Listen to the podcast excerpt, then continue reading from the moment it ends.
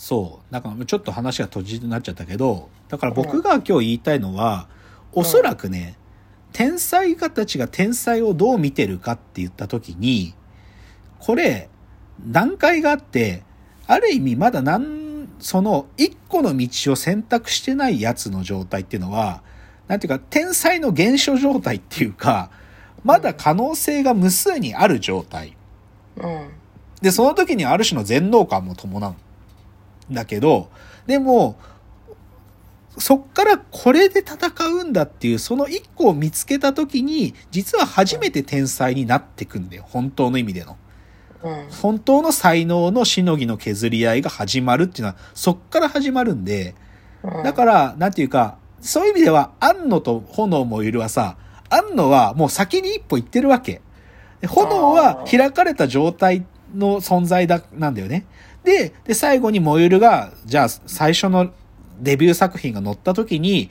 どっちかというと安野がサインくれよっつったのはさ、ようこそ天才の道へってことだと僕は思うわけ。うん。ようこそこの戦いの舞台へっていう、なんかそれ、その、なんていうかな、賞賛の表現だと思うんだけど、つまり、なんていうか、他の可能性を閉じて、この道を進むっていう決めたものの話なんだと思うんだけど、で、これが冒頭言った佐々木インマイマインの僕が感じたこととね、ここの時点でやっと僕は少し言語化できるかなって思うのはさ、うん当然僕はさ、あの時に、あの時っていうのは僕が学者になれるかなって思ってた時。しかも俺は飛び抜けた学者になりたかったわけ、ぶっちゃけちゃえば。飛び抜けた学者になりたかったんだけど、なんかなれる時間、じなんていうか予感もしないし、うんでなんか周囲からの評評価っていうのも、俺を学者へと誘う道は開かれてなかったわけよ。で、うんある意味あの時に僕は学者になるっていう、あの時一回可能性を閉じたんだよね。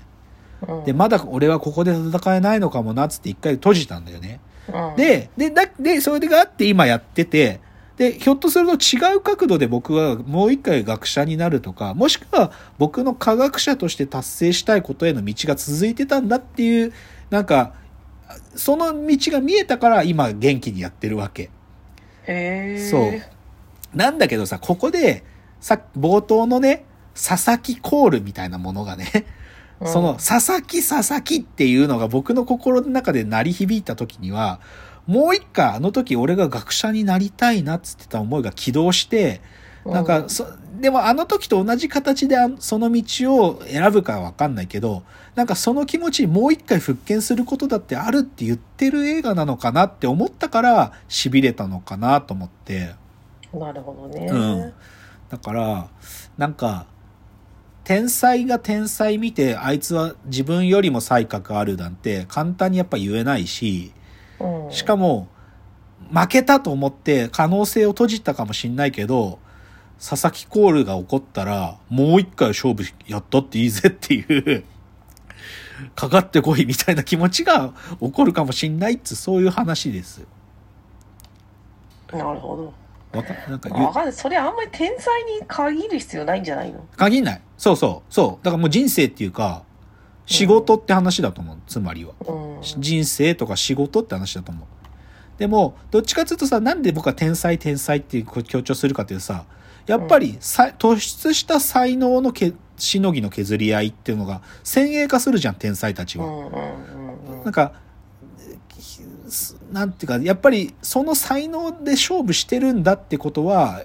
こう天才たちの方がより顕著だから天才天才っていう話なんだけど、まあ、ちょっうと、なんていうかな、でも、青い方のこんなにむずいこと考えないでも、ただバカバカしい話だから、なんか、その、あんまりむずいこと考えなくても、全然、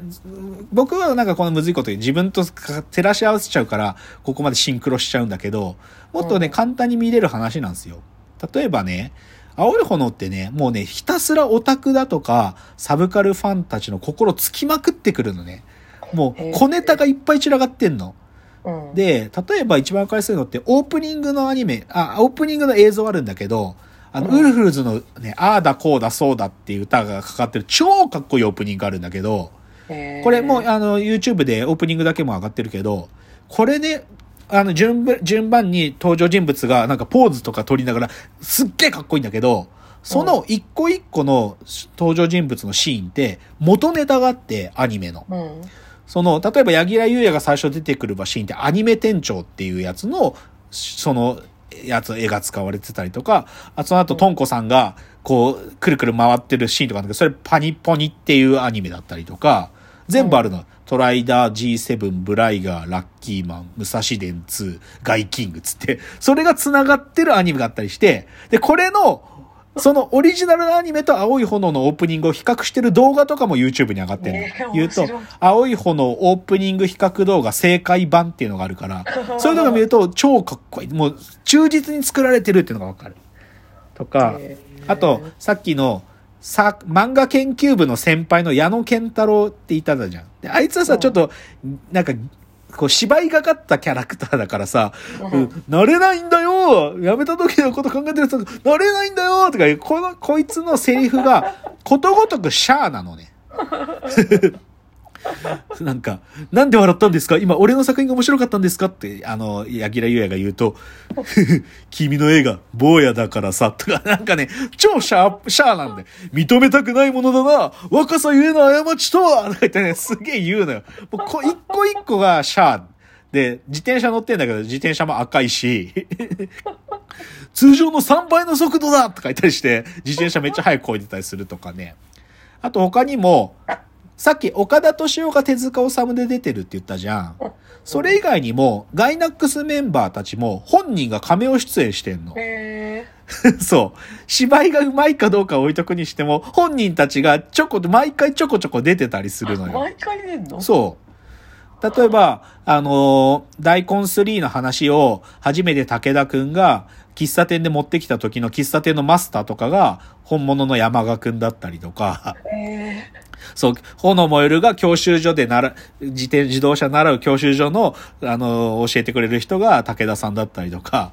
もう、ほ、ことごとく本人たちが神を出演してて面白い。だから最後、島本先生も出てくんだよ。最後、炎燃えるが、原稿料が入ったらバイクを買うっていう話があって、炎燃えるがバイクを買いに来るシーンがあるわけ。で、バイクを買って、君はこのバイクでどこに行くんだとか言われるんだけど、でそのバイク屋の店長が島本先生で、違うぞっつって、君はこのバイクに乗ってここに行くんだっていう、その熱い一言を言う人が島本和彦だったりして、超面白い。なんかいいっすね。うん。めちゃくちゃ面白いよ。いやーやっぱその、福田さんは演劇的なドラマ作るからね。そうそうそうそう。だから、そのね、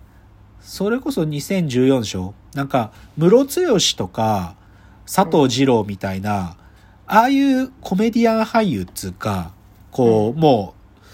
ああの、あれを、二人を使うのがめちゃくちゃうまいよね。うんであの二人がやる演技がさ、福田雄一の演出超えるんだよね。なんか、そのマッドホーリーっていう編集者が佐藤二郎だって言ったじゃん、その、その、北斗の剣の。でさ、燃えるくん、炎くんいるとか言って、炎くんいるっつって、き送ってもらった君の原稿を読んだよとか言って、うん悪くないね。とか言うわけ。それで、うんだ今君のこれ16ページだけど31ページにしできるかなとか言うわけ。その時に、まあ、は1981年だからさ、受話器で喋ってんだけどさ、その受話器の口のやつがさ、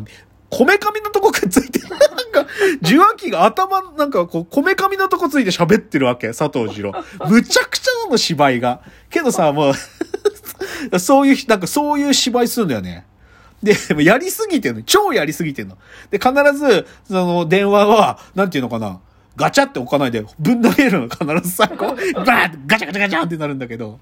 そういうのとかね、超面白いのよ。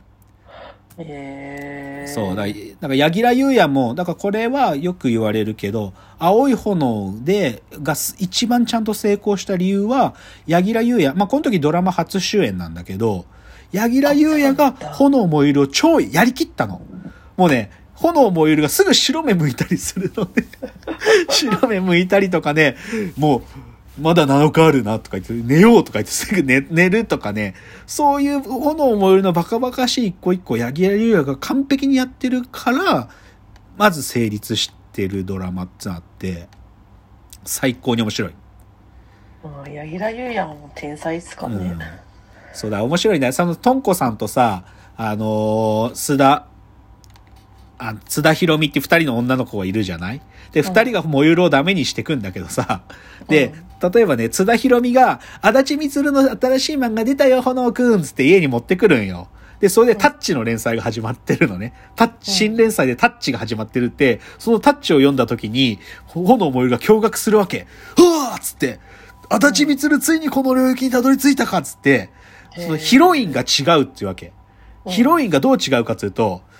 この髪の長さを見てくれっつって、うんショートでものロク、ショートでもなくロングでもなく、ちょうど中途半端なところだっつって、そのロングの女の子の良さも、あとショートの活発な女の子の良さも両方いいとこ取りできる。この髪の長さすごいだろっていうわけ、みなみちゃんのこと。わそうかんない。そうなんだ。そうだ、それまでは、例えばみゆきだったら、その、み、片方のみゆきの方はロングで、そのもう、自分の妹のみゆきの方は超ショートでっていう、この二つを必ず登場させてきたんだけど、これを一つのキャラクターにしてしまったっていうわけ。で、それで津田ひろみがさ、え、じゃあ、ほの、なんか別に会話の流れで、ほのくんはロングとショートどっちが好きなのつって、津田ひろみはショートなのね。で、それで、ロルスほのくんが、もちろんロングに決まってるだろとか言うと、津田ひろみがその後もう出てこなくなっちゃうの。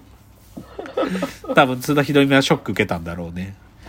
でもそういう話がちょっともう全部に散りばめられてるからめちゃくちゃ面白いのよ。青い炎は。へ